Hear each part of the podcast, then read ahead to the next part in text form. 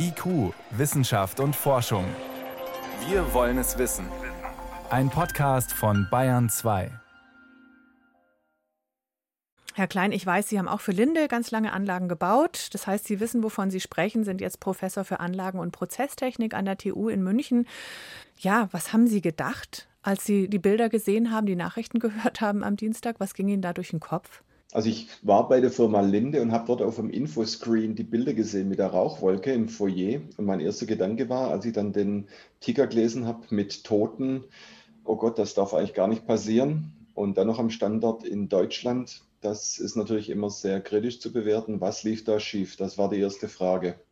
Sowas darf eigentlich gar nicht passieren, sagen Sie. Warum? Was an Sicherheitsbarrieren ist da eingebaut, grundsätzlich, damit es eben gerade nicht passiert? Da werden ja die Rückstände vom Chemiepark in Leverkusen verbrannt. Und die Verbrennung ist nicht ganz unkritisch. Da gibt es eine Erdgasstützflamme. Viele Stoffe, die dort verbrannt werden, würden auch von alleine brennen. Aber da gibt es beispielsweise eine Absicherung, dass immer diese Erdgasstützflamme brennen muss, bevor überhaupt die Reststoffe zugeführt werden. Und es war mein erster Gedanke, ist da was schiefgelaufen? Mittlerweile habe ich aber ja, das Stichwort Tanklager gehört dass es eventuell gar nicht am Verbrennungsofen war, sondern direkt in diesen Tanks. Das müssen Sie sich so vorstellen, da stehen die Tanks und wenn da entsprechend die Flüssigkeit steht, ist es natürlich ein Gefahrenpotenzial. Es ist ein Problem, wenn diese Stoffe dort länger gelagert werden. Warum? Es ist eine Brandlast, die dasteht, aber per se können die sich nicht entzünden. Was da passiert ist, muss man sehen, ob es beim Transport war von den Tanks zu den Verbrennungsofen. Diese Behälter werden regelmäßig überprüft. Da gibt es eine äußere Prüfung, eine innere Prüfung, eine Festigkeitsprüfung und da ist genau geregelt, in welchem Turnus diese Behälter geprüft werden müssen. Die Regelung gibt es, aber wird denn auch geprüft? Und wer prüft? Wie oft? Das ist eine TÜV-Prüfung, die gesetzlich vorgeschrieben ist. Ich denke aber auch, gut, jetzt ist wieder spekulativ, dass einer der Tanks nicht das Problem ist, sondern das Problem in Chemieanlagen ist immer, wenn dann die Flüssigkeiten bewegt werden, wenn Ventile auf und zugemacht werden, wenn vielleicht Leitungen neu verlegt werden. Die Tanks selber sind bestimmt sehr, sehr sicher. Wahrscheinlich war es irgendwie beim Transport von den Tanks in den Ofen, ist da was passiert. Das ist im Moment Spekulation, aber in solchen Anlagen arbeiten Menschen. Menschen machen Fehler. Was genau könnte schiefgegangen sein? Absichtsvoll oder aus Versehen?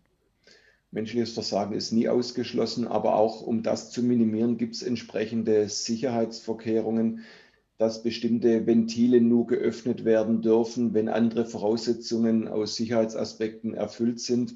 Das ist zum Teil hardwaremäßig oder auch dann per Software regelrecht verriegelt, dass da nicht jeder machen kann, was er will, sondern dass da die Systeme untereinander abgesichert sind. Da ist dann teilweise auch ein echtes Siegel oder eben ein digitales Siegel drauf. Da kommt nicht jeder ran.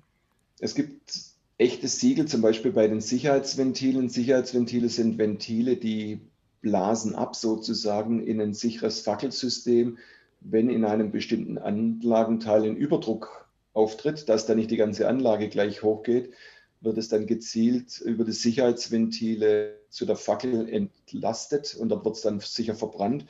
Und diese Sicherheitsventile, die sind verplombt, dass da nicht jeder an der Federkraft rumschraubt, weil ihm der Druck etwas zu niedrig ist. Ja.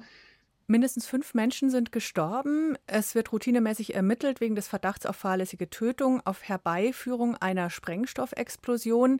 Ist es denkbar, dass absichtsvoll an solchen Sicherheitsvorkehrungen manipuliert wird, weil die Abläufe dann einfacher und schneller gehen? Kann ich mir am Standort Deutschland nicht vorstellen. Also das wird kein Betriebsleiter zulassen, kein Schichtleiter wird das zulassen, weil das sind alles Dinge, die dann dokumentiert sind.